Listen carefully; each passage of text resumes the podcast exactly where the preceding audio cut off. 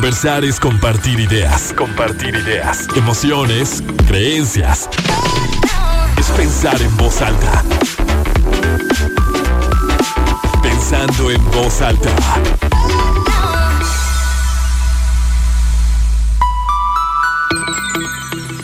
¿Cómo están? Muy buenos días, bienvenidos a Pensando en Voz Alta. Soy Lucía Olivares y con muchísimo gusto los saludo este sábado 11 de diciembre de 2021. Son las 10 de la mañana con 58 minutos. Hoy estamos un poquito más tempraneros. Tenemos 18 grados centígrados en el centro de Torreón.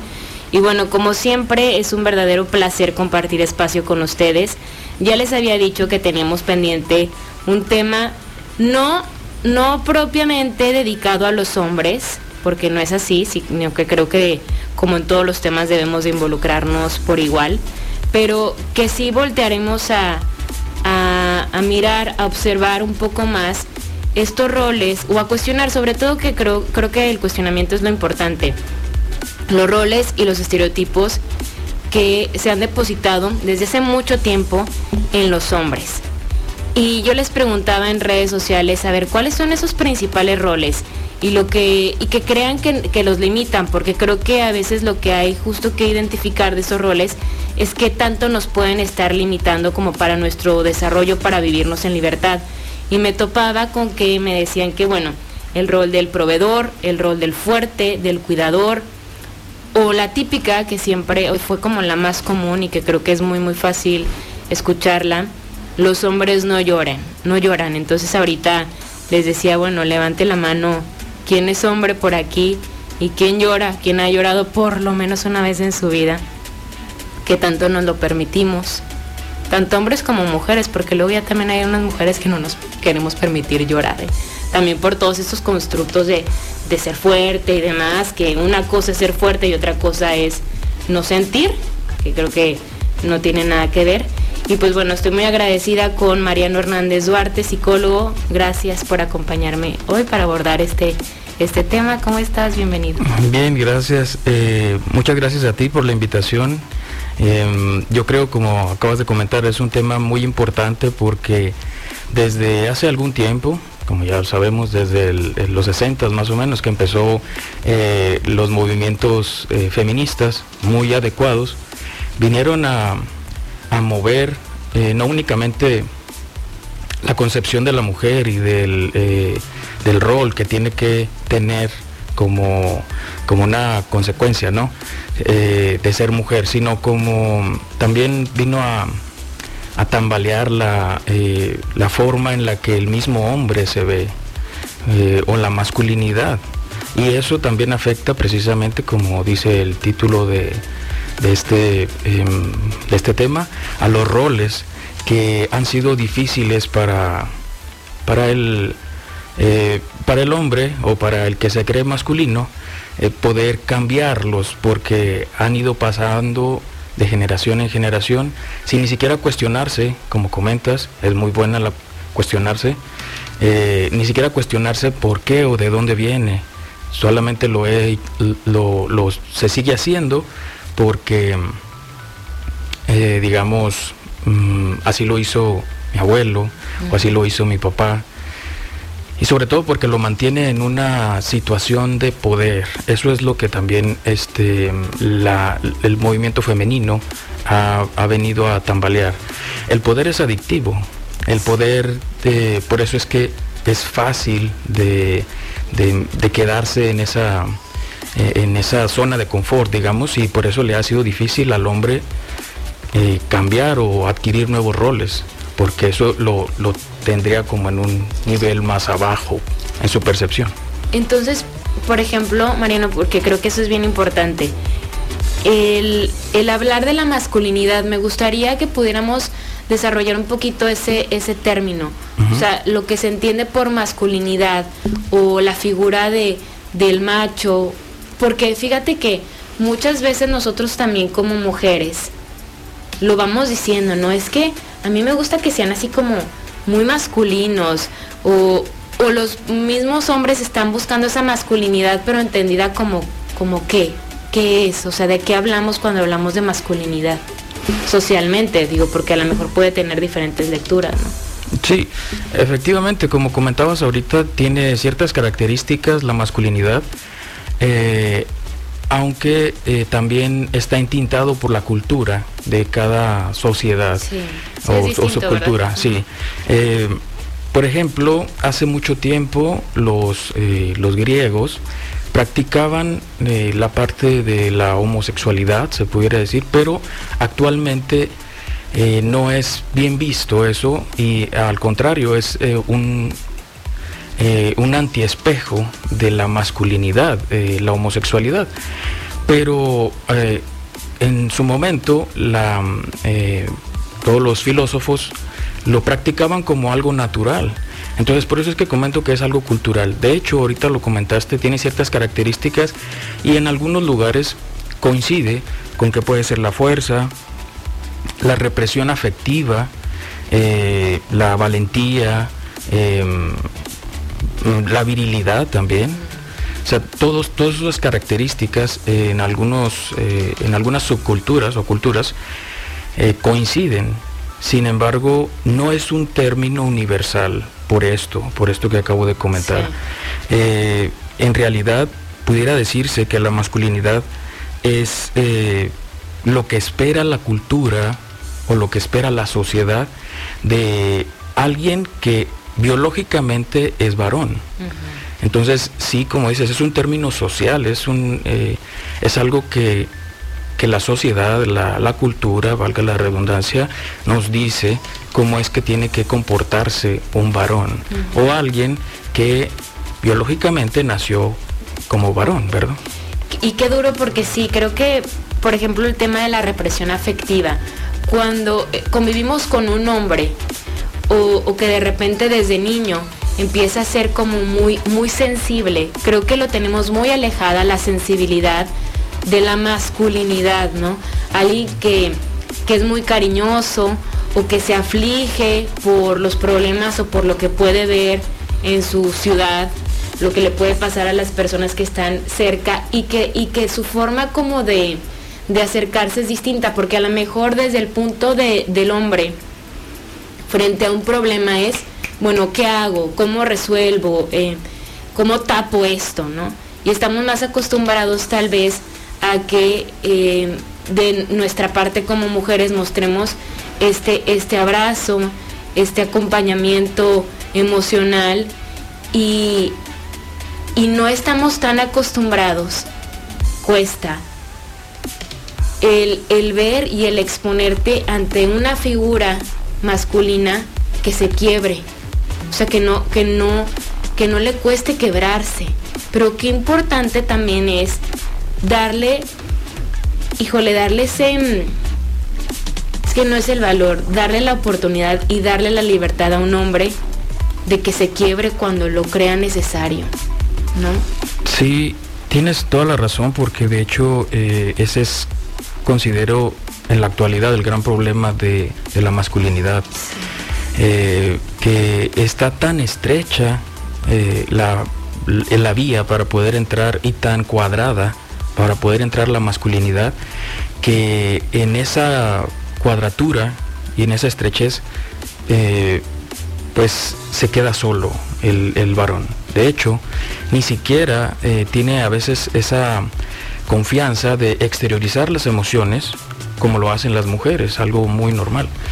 Para poder entender un poco esto eh, mejor, cómo es que se desarrolla eso, porque ahorita comentabas que desde la infancia, este, desde la infancia se va generando esto. Podemos tal vez citar eh, las teorías de las relaciones objetales, donde decían eh, muchos autores relacionados a eso que para que eh, el, niño pueda empezar a eh, identificar su, su, rol, en este caso la masculinidad, tiene que eh, renunciar a su primer objeto, que es la madre. Entonces, esta separación, los autores lo definen como una separación muy neurótica, una separación muy drástica, muy, muy caótica, cuando no sucede así con la mujer. Eh, o sea, el hombre necesita separarse o renunciar a todo lo femenino y luego después identificarse con su papá o identificarse con el género masculino. Pero en el caso de la mujer no es así. En el caso de la mujer su primer objeto es su mamá y sigue siendo su mamá, nada más es cuestión de que desarrolle otras características. Entonces ella desarrolla una identificación a la feminidad un poco más segura que el hombre. Entonces si te das cuenta, cuando el hombre crece, cuando el hombre crece, eh, sigue pensando en que todo lo tiene que, o sea, todo lo relacionado a lo femenino lo tiene que alejar de sí, lo tiene que hacer a un lado, tiene que perpetuar su masculinidad haciendo a un lado o teniendo odio o miedo a todo lo femenino. Por eso es que eh, se radicaliza o se, se, polariza la, la, masculinidad y el hombre eh, termina, como te comentaba, como en una una burbuja él solo, ni siquiera puede comentar esas emociones con su grupo masculino, porque el hombre no debe de, eh, según la, masculinidad em, ortodoxa, no debe de, este, de abrirse. De abrirse, exactamente, no debe de compartir sus emociones y pues tampoco con la mujer, porque, o con lo femenino, porque también ya lo hizo a un lado, ¿verdad? Entonces se mantiene afectivamente solitario. ¿Qué pasa o de qué manera impacta esta forma de vincularse alejándose de lo femenino? O sea, sin lo que también es entendido como femenino, porque pues todos tenemos esta parte femenina y, masculina, ¿no? De, de, sentir, de proveer, o sea, podemos hacerlo los dos, tanto los hombres como mujeres. Pero si, si como hombre no estás acostumbrado justo a abrirte o a compartir eso que estás sintiendo o a compartir esas vulnerabilidades, ¿qué pasa o cómo puede trastocar luego las relaciones que, mantenemos? Porque el afecto, evidentemente, y lo que se siente, pues lo sienten los hombres, lo sienten las mujeres. Simplemente creo que la forma de, de expresarlo o la libertad para vivirlo, pues es lo que, pues que lo que, lo que cambia, ¿no? Lo que lo hace distinto pero de qué manera puede llegar a afectar el que el hombre esté instalado en esta parte de yo soy como un macho, o sea, como se entiende aquí el macho mexicano, no lloro, este, yo siempre estoy bien, o la virilidad, o yo puedo tener muchas mujeres, a mí nada me, nada me toca, nada me quiebra, o sea, siempre estoy produciendo, siempre estoy bien, siempre estoy fuerte, siempre estoy eh, listo para lo que sigue, y de que Digo, porque la verdad, digo, para empezar el cuerpo luego te cobra la factura, uno no puede ser fuerte todo el tiempo.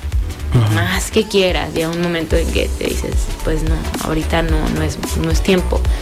Pero en cuanto a las relaciones, ¿cómo nos vinculamos o cómo se vincula una persona así? Sí, yo considero que actualmente, y esto también relacionado a, a escritores relacionados eh, que, que tocan el tema de la masculinidad, que la masculinidad actual no encuentra un buen camino por el cual sentirse tranquilo o sentirse masculino. Eh, digamos que pudiera estar en crisis. ¿Por qué? Porque necesita la masculinidad actual llegar a la agresividad para poder perpetuar su masculinidad necesita eh, llegar, por ejemplo, hablando de la virilidad, el aumento de, de esta pastilla llamada Viagra, la pastilla azul, es el deseo por seguir teniendo esa característica del hombre.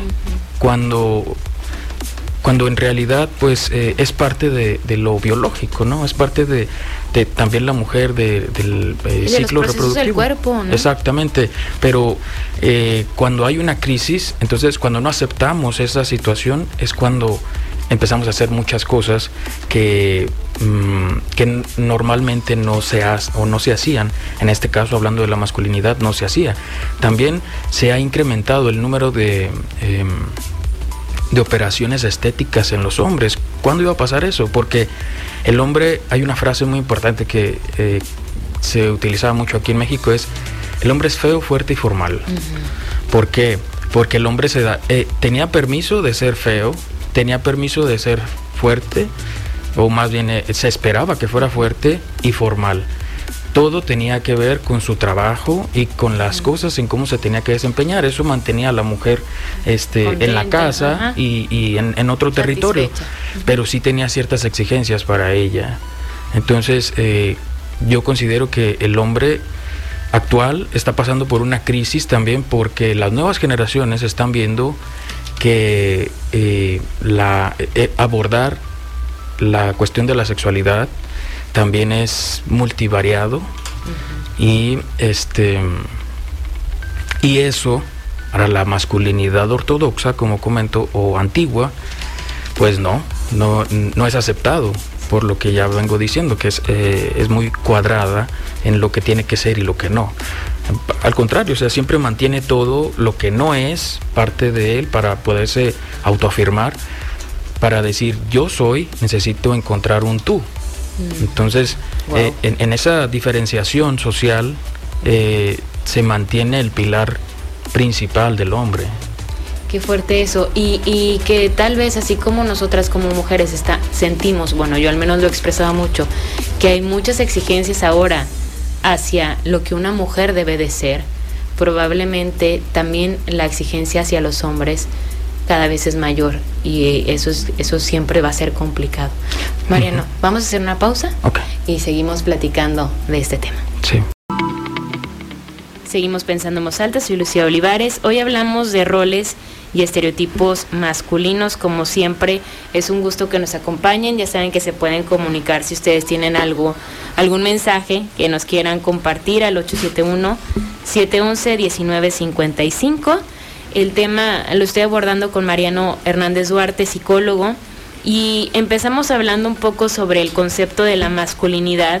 Nos decías también, Mariano, que, que bueno, te da poder, o sea, estos, estos roles, estos estereotipos, esto que se ha impuesto.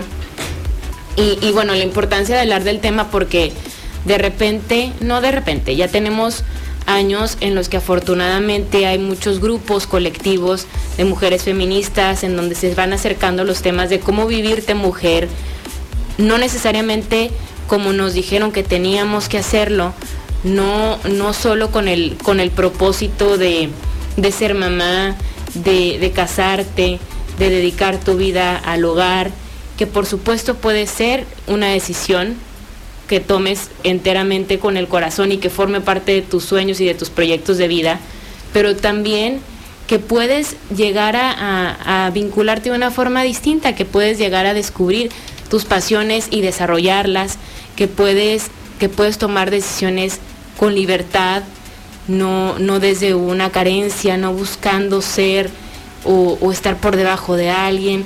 Bueno, bueno, el tema es muy explorado desde la parte de la mujer, pero siempre se dice, Mariano, para relacionarte en el entorno con una persona y demás, no eres tú sola, te estás relacionando, te estás vinculando con otro. Entonces, ¿qué hay de la otra parte?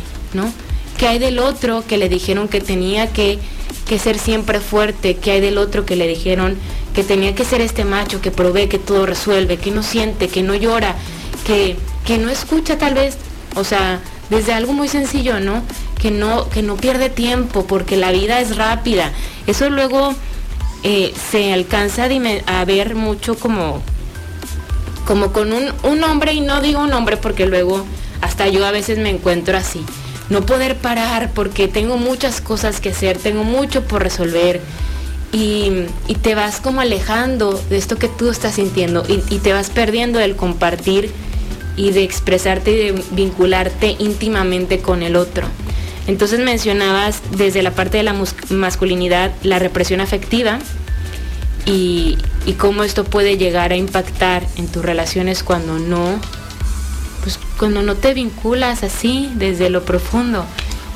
Y la parte también de la virilidad, dime, te dejo. Sí, eh, de hecho estos son problemas que se notan mucho en las relaciones entre hombre y mujer por esta identificación eh, de la masculinidad, pero no significa que no existan también en otro tipo de relaciones, ¿verdad? Este, e, e, estos problemas de que el hombre es muy frío o que el hombre no demuestra sus emociones eh, puede llegar a, a dar una percepción de que no siente en realidad. Pero hay una frase de un filósofo que dice, eh, el hombre que poco habla, mucho piensa. Perdón, el, que poco dice. Que poco dice, mucho siente. Mucho siente. Sí, perdón. Eh, se refiere precisamente a eso y hablando de la palabra hombre, me gustaría retomar un poquito de la historia de que la palabra hombre siempre ha sido como una palabra neutra para referirse a, la humanidad. Entonces el hombre da por hecho muchas cosas que deberían de ser para él y eh, simplemente no las cuestiona. Ahorita también comentaba sobre eso. No cuestiona, eh, por ejemplo, el por qué tendría que ser así como esa frase. Ah, o sea, yo hablo poco, pero siento mucho. ¿Por qué no al revés? ¿Por qué no hablo mucho porque siento mucho? o, o, este, no precisamente porque eh, hablo poco, no siento, no sé. Pero sí lo da por hecho y de hecho la literatura, antes del el movimiento feminista, también eh, perpetuaba esta masculinidad. Por eso es que tiene muchísimo tiempo y también como comentabas, este, le da una, una esencia de, de, tranquilidad o de poder al hombre mantenerse en ese tipo de masculinidad y por eso no ha querido hacer nuevos roles. Sin embargo, te comento, ahorita yo te preguntaría, ¿tú qué opinarías, ya sea que fuera tu pareja o de alguien, sobre un amo de casa, ¿crees que podría existir en tu vida un amo de casa? Es decir, tú sales a trabajar y él nada más se dedica a la casa. Yo respondería que a mí no me gustaría como, como unir mi vida a una persona que solamente estuviera en casa. Pero no, no desde el aspecto de por qué va a estar en casa, sino porque creo mucho en que una persona se, desarrolla, se conoce, se desenvuelve y, se siente mejor y es más feliz cuando, cuando construye sus, sus pasiones, cuando encuentra lo que, lo que sabe hacer, lo que le gusta hacer, cuando lo pone en práctica, cuando lo comparte. Y eso es algo que, que yo, por ejemplo, tampoco quisiera para mí dedicarme enteramente a, la casa, estar solo allí. Lo respeto, es, una decisión que yo respeto y que entiendo y valoro y agradezco muchísimo porque así fui criada con una mujer que estaba en mi casa, que siempre estuvo, que siempre ha estado, pero yo, yo necesito como, necesito compartir, necesito, necesito hacer y necesito ahora que descubro y que sé lo que me apasiona, quiero seguirlo haciendo. Y admiro mucho a quienes también encuentran como ese propósito de vida.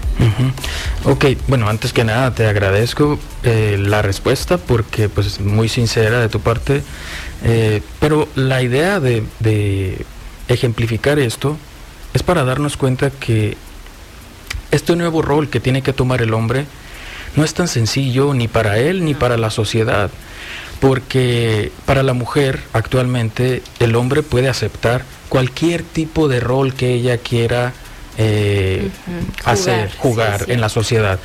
Puede trabajar y estudiar, puede únicamente estudiar, puede trabajar, este, estudiar y cuidar a los hijos, puede cuidar a los hijos nada más, puede ser ama de casa exclusiva y el hombre nada más es o se espera que sea proveedor.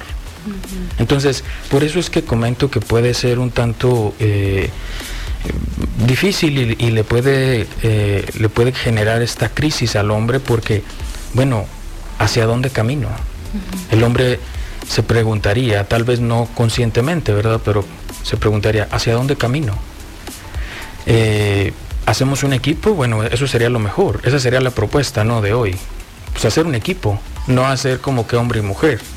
Hacer pareja, que significa estar parejos.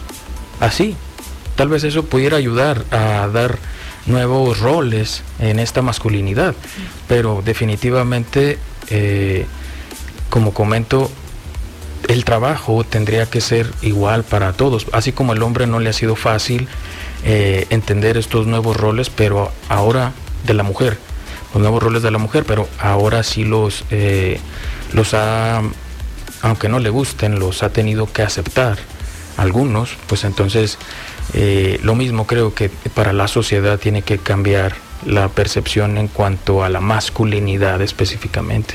Por eso para algunos hombres les es tan complicado, yo lo he palpado, ¿eh? les está tan complicado que una mujer pague su cuenta. O sea, yo lo he visto así en los rostros ¿eh? de hombres, así como una sensación de, o sea, no, hasta como de un poco de vergüenza, porque es algo que se les dijo como hombres que tenían que hacer. Así como hay muchas mujeres que les es imposible también abrir una cartera para pagar algo que ellas están tomando, un té, un refresco, lo que sea, porque también es algo que, que, les dijeron que, que no, que no está, que no formaba parte de del comportamiento, de cómo relacionarse, a ver, van a pasar por ti, te abrirán la puerta, te van a pagar lo que tú quieras, te van a regresar en tu casa y, al hombre, bueno, tú tienes que hacer todo ese recorrido también. Y dices algo muy bonito, hacer pareja significa estar parejos. Y muchas veces, digo, el tema de la pareja es muy complejo, ¿verdad? Pero, y ahí cada quien pues tiene como su contrato y cada quien sabe, eh, va decidiendo ver, yo quiero una pareja así y yo también así, entonces sí, si empatamos, pues bueno, entonces tendremos menos problemas. Pero el vivirnos con esto, o sea, siendo realmente parejos, nos permitiría también construir pues relaciones más, más cercanas a lo que es sano. Mm.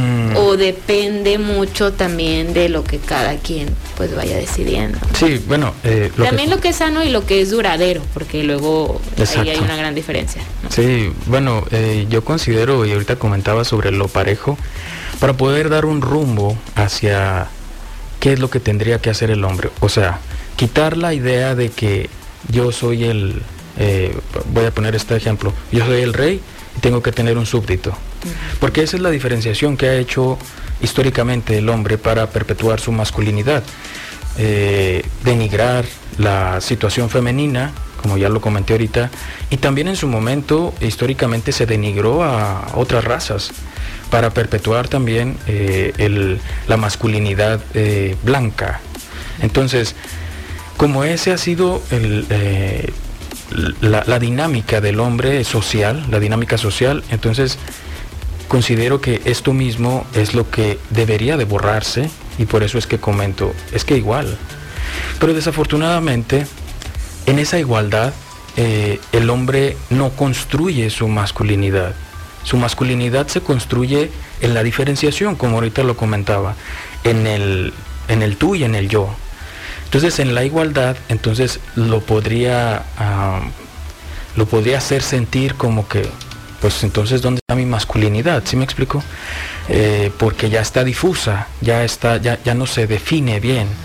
¿Por qué? Porque también no la hay. Nada más hay una sola idea de la masculinidad y es una idea anterior, es una idea ortodoxa, como comentaba. Y no hay nuevas formas de actuar como masculino. O sea, pudiera ser otra vez en un ejemplo de un rol, pudiera ser que un hombre, pues, eh, socialmente estuviera mm, trabajando y también estuviera eh, al cuidado de la casa. Y la esposa trabajara muchísimo, tanto que pues ya nada más llegaba y dormía. Pero ese mismo reconocimiento debería, eh, bueno, más bien eso debería de ser un reconocimiento tanto de la pareja como de la sociedad. Pero no pasa así porque todavía existe la palabra de eres bien mandilón. O existe la palabra de que, oye, no, ¿cómo estás tonto? O sea, tu, esposa trabajando y, y, tú ahí en la, en la casa, ¿sí me explico? Eh, el mismo, la misma masculinidad o los mismos compañeros o amigos. Y también la mujer este, es yo he notado es criticada principalmente por su familia, precisamente porque la familia espera, no todas, ¿verdad? Hay sus excepciones, pero la familia espera que perpetúe esas tradiciones Entonces por eso le dice, oye, pues, ¿qué no te vas a casar? Oye, ¿qué eh, no vas a hacer esto con tus hijos? Oye, eh, todo lo relacionado a lo femenino, a lo que ellas aprendieron. Es bien difícil eso, ¿eh? Y, y tienes totalmente la razón, Mariano, que, y, y yo lo he expresado muchas veces aquí, sí como mujeres creo que cada vez la exigencia es mayor a estudia más, prepárate más, trabaja más, gana más dinero, vete, o sea, tienes que cuidar mucho el aspecto físico, que eso siempre ha estado, la salud emocional, o sea, la salud mental, todo, eh, cuida tus relaciones sociales, pero eso es como un extra. Pero de todos modos se sigue esperando el cásate y ten, ten hijos. O sea, qué padre que tengas esta otra parte pero ¿dónde está el rol principal como de la mujer de cásate y ten hijos? Y, y es cierto también que luego, ante una persona, un hombre, que quiera, o sea, que quiera tener la misma libertad de vivirse como hombre como él quisiera, como una mujer que puede decidir. Es que ahorita hay muchas mujeres que dices, bueno, es que yo no me quiero casar, no quiero ser mamá. Yo quiero dedicarme a mi carrera, a mi profesión que me apasiona, soy buena, me va muy bien, quiero viajar, quiero eso. Ah, y dice, está bien. Pero, ¿qué tanto pasa con un hombre que dice, bueno, yo me quiero dedicar a mi casa? ¿No? No estamos preparados todavía para eso. Y también es cierto que está el gran estereotipo de decir, es un mandilón, es un mantenido, es un flojo, una, un hombre que, que está al pendiente a lo mejor más de esta parte de, de, su familia que de la proyección profesional que pueda tener. Qué difícil también para ellos. El, el único, eh, Lucía, que considero que ha hecho esta, este nuevo rol de la masculinidad, eh, y porque lo conocemos y por redes sociales ahora es más fácil poder eh, tener información, es Ricky Martin, mm. que él pudo pues decidir y des, soy ser papá e incluso tener una pareja como él quiere uh -huh. y nadie le dijo nada pero pues uh, es uno entre millones o probablemente él es el único o es de los pocos que ha hecho eso de decidir independientemente de la mujer para precisamente romper esa idea de que para yo ser eh, masculino, necesito una mujer, necesito un otro, como comentaba, para yo poderme erigir como eh, masculino. ¿verdad? Como vivirme en mi otro rol. Sí. Porque a lo mejor siempre necesitamos, a lo mejor buscamos inconscientemente este equilibrio, ¿no? O sea, quién juegue este rol y quién juegue el otro. Uh -huh. Que... Y, eh, eh, en particular la, la sociedad eh, mexicana eh, eh, propone mucho o eh, promociona la situación familiar. Eh. Mariano, te voy a interrumpir para hacer una pausa y ahorita sí. regresamos. Okay. Seguimos pensando en voz alta. Soy Lucía Olivares. Estamos muy metidos en el tema, Mariano. Hablamos de roles sí. y estereotipos masculinos, de todo lo que pues estamos esperando, tal vez de forma mmm, no sé qué tanto inconsciente, pero sí por lo aprendido en casa, ¿no? Se dice que al final de cuentas uno, uno aprende más de lo que ve que de lo que escucha y más de, pues sí, de lo que vas viviendo que de lo que lees, porque a lo mejor literatura hay mucha y podemos entender muchos conceptos, pero pues vaya, es tarea de cada quien luego ir, ir detectando cómo quiero, cómo quiero construirme, qué, qué estoy entendiendo que, que, funciona, qué no funciona, qué quiero replicar. Porque creo que también, Mariano, con el machismo, y tú lo has dicho, es mucho como, pues lo, lo replico, ¿no? O sea, lo continúo, continúo con esto, hasta como pasa mucho en los, en las familias que tienen como el primogénito y que es abogado y abogado y abogado y abogado, pues médico, médico, médico, o sea, vamos todos la misma línea, vamos todo el mismo camino, todos cuidando el mismo rancho, o sea, tal cual, porque eso es lo que nos ha funcionado desde la creencia que ha funcionado porque nadie se ha permitido también, como decíamos al inicio, el cuestionamiento de decir, ay, pues a lo mejor ni ha funcionado, o sea, sí ha funcionado en el que ahí sigue el rancho, ¿no? Sigue la descendencia, siguen, ya cada vez hay más nietos y demás, y, el apellido se sigue multiplicando, pero yo quiero hacer esto también siempre, o, quisiera añadirle un poquito de, de, lo que yo soy, de mi propia cosecha, o darme, echarme un clavado en mí y ver, bueno, sí está padre el rancho, sí está padre la medicina, las leyes, X, pero también me gustaría probar por, por aquí, o también me gustaría pues descubrirme antes de, de ser como, pues sí, como si fuera un rollito y ahí me, me ¿no? Tal cual. Sí, ah, ahorita como comentas, tienes razón, sí ha funcionado y tal vez se puede añadir que sí ha funcionado para la familia. Para eso funciona el que el hijo siga repitiendo un patrón. Y eso, eh, pues, es bueno para la familia, otra vez comento, para la sociedad, pero, o, benéfico, pero no siempre es benéfico o satisfactorio para el ser humano. actualmente tenemos otras, eh, otros deseos y otras formas de pensar que tal vez no, no serían eh, del todo, mm, no, no, no, gustarían tanto o no, no estarían bien, no, no, no puedo encontrar la palabra adecuada, no, no estaríamos tan a gusto pues con esas, con esa nueva forma de pensar que se repite y se repite y se repite como comentas. Eh, por ejemplo, actualmente hay una hay un choque generacional muy grande entre la forma en la que se vive, otra vez hablando de esta palabra de la masculinidad, y, de esta forma de, mm, de, definirla, y los papás que, que, no, no están tan de acuerdo en eso. Ahorita que tocas esta, este tema sobre las generaciones, es muy importante que si deseamos cambiar esta forma de ver la masculinidad, las culturas, las sociedades inician los cambios en las familias. Y, no, no, esperemos que un gobierno trate de hacer algo eh, para que cambie la cultura o la forma en la que vemos a la mujer o, nuestra masculinidad. Porque, eh, por ejemplo, todos los gobernantes tuvieron una familia y eso se impregna en la forma en la que gobiernan. Entonces más bien es en la familia donde todo cambia. Ahorita comentaste sobre lo que se aprende.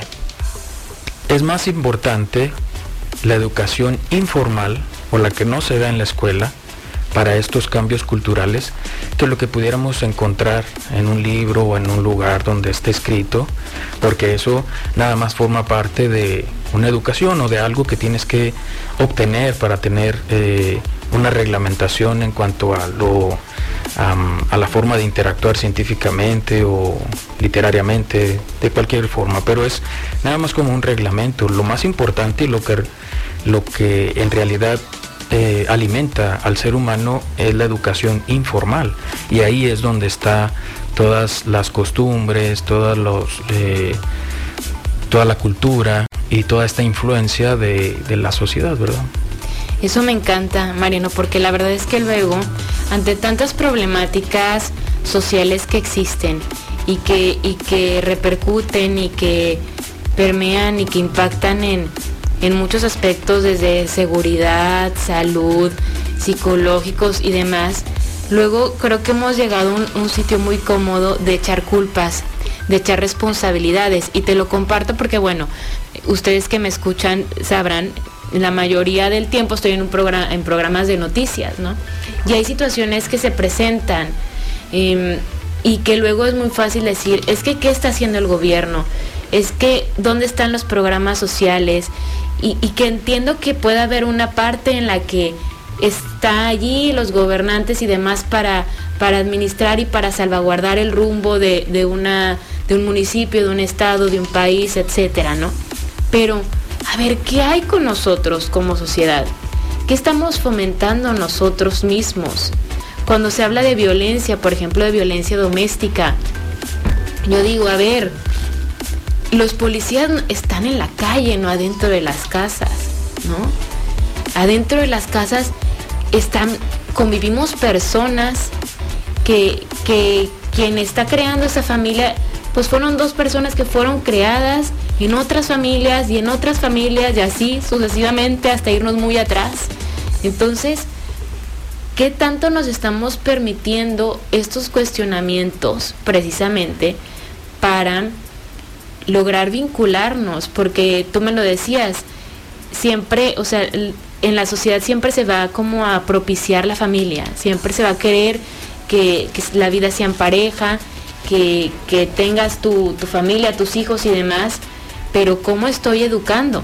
O sea, ¿cuáles son las bases que yo estoy dando? Hay, yo nunca voy a olvidar un amigo de mi papá, cuando yo, era, estaba muy chiquita niña, tenía él un hijo. Y, y lo decía de broma y lo presumía él. A ver, ¿qué vas a hacer cuando seas grande? Y él decía, bueno, eran malas en groserías pero como volado, vividor, este, borracho, vividor y no sé qué. Y todo el mundo, o sea, era un chiste, ¿eh? o sea, todo el mundo quería llegar a la fiesta, a la reunión, para que ese niño dijera que de grande iba a ser un borracho, vividor, viajero y demás y demás. Y se, y causaba tanta gracia. Y, yo digo, ¿cómo desde chiquitos tú estás enseñando a un niño que, que, que eso es, eso es como una característica de un niño, de un hombre, y que, y que va a traer cosas positivas a su vida, o que es digno de reconocimiento. Como que luego nos, nos vamos muy por la ligera, no profundizamos. Y también, por ejemplo, el tema de la virilidad, que es cierto, esa presión que luego pueden sentir los hombres ante la, la conquista, la sexualidad, porque también lo tenemos como muy sí, como esta parte de poder, ¿no? Que te da al hombre en la práctica sexual. Sí. También puede tener muchas connotaciones ahí extrañas. Sí, y tienes razón. Eh, eh, le da un estatus de poder, bueno, eso es lo que asocia. Sí, se asocia. Y eh, también la mujer lo asocia, como comentaba, la mujer lo asocia como algo eh, que debe de ser. Y, en ese deber, en ese deber ser, se, pierde la verdadera esencia del ser humano por querer ser hombre o por querer llenar esas características de ser hombre o ser masculino y también la mujer. Yo creo que ahí es donde se, se, ven un poco más mm, difíciles de sobrellevar esos roles. Eh, sí tienes razón, la virilidad ha sido, como comentaba ahorita también, algo muy importante para el ser, ah, para el masculino, para el hombre, porque eh, ya aparte de que lo asocia, también le, trae como una, eh, esta, lo mencionaste también como esta conquista, eh, y esto también si te das cuenta es algo muy, muy antiguo el hombre era el que eh, anteriormente conquistaba, era hasta Napoleón Bonaparte, hasta eh, Atila. Hay, muchos eh, guerreros y muchos em, personajes de la historia que conquistaban y que eso pues les mantenían un estatus de reconocimiento. Entonces, eso también cuando se traspola la actualidad y el hombre o el, papá le dice al niño, oye tú pues mujeriego o tomar mucho y todo eso, eso es de alguna forma eh, mm, ser así, ser conquistador y ser muy hombre, sobresalir de los demás. Por eso aunque fuera un juego, esto que comentas sobre el amigo de tu papá, dices que era un amigo de tu papá, este, en realidad sí es mm, algo algo que proyecta eh, los deseos del hombre. Bueno, ya lo decía, eh, ya lo decía Freud, que en el, en el chiste se, se expresa el inconsciente, ¿no? Sí, sí, Y que muchas veces no, no tiene que ver a la mejor. O sea que también es algo que se replica porque se tiene ya muy entendido de cómo se vive un hombre y cómo se vive una mujer. ¿no? Eso es muy fuerte porque siendo, por ejemplo, pudiendo tener un hijo varón y una hija mujer, impensable que ella dijera eso, pero muy adecuado que lo diga. Entonces, ¿qué estamos, qué estamos enseñando? Y cuando esa mujer luego tenga un, un novio que salga, no que salga, un novio viejero, borracho, vividor, vas a decir, bueno, pero ¿cómo es posible este maldito de dónde salió? Pues bueno, estaba educado muy de, forma muy similar al tuyo. Ojo también con eso. Sí, por ejemplo, si tenías, eh, como comentas, hombre y mujer, y al hombre le aplaudían, igual la mujer aprendió de que, ah, eso se tiene que reconocer, y entonces me tengo que conseguir a alguien similar a lo que está reconociendo mi familia, ¿verdad? Yo busco algo así. Así es. Ojo con eso. Vamos a hacer una pausa y volvemos. Sí. Y Mariano, en estos dos minutos que nos quedan de este tema que, que me encanta y que es muy amplio, ¿con qué cerramos? Me, me decías ahorita antes de entrar al aire de que, bueno, la masculinidad la podemos entender como protagonista el hombre, pero que hay de la participación de la mujer. Sí, eh, yo creo que es importante tener como esta, mm, esta máxima eh, de, tu programa, que es pensar en voz alta, eh, en el caso del hombre, porque estoy seguro que el hombre piensa muchas cosas, pero no las exterioriza, hablando también de emociones y de la característica, ¿verdad? Creo que eso pudiera ayudar bastante a hacer esta nueva masculinidad. Eh, esto pudiera ayudar bastante a que también el género femenino pueda entenderlo, porque la mujer lo ha exteriorizado. Ya tiene bastante tiempo, décadas, en que lo ha hecho.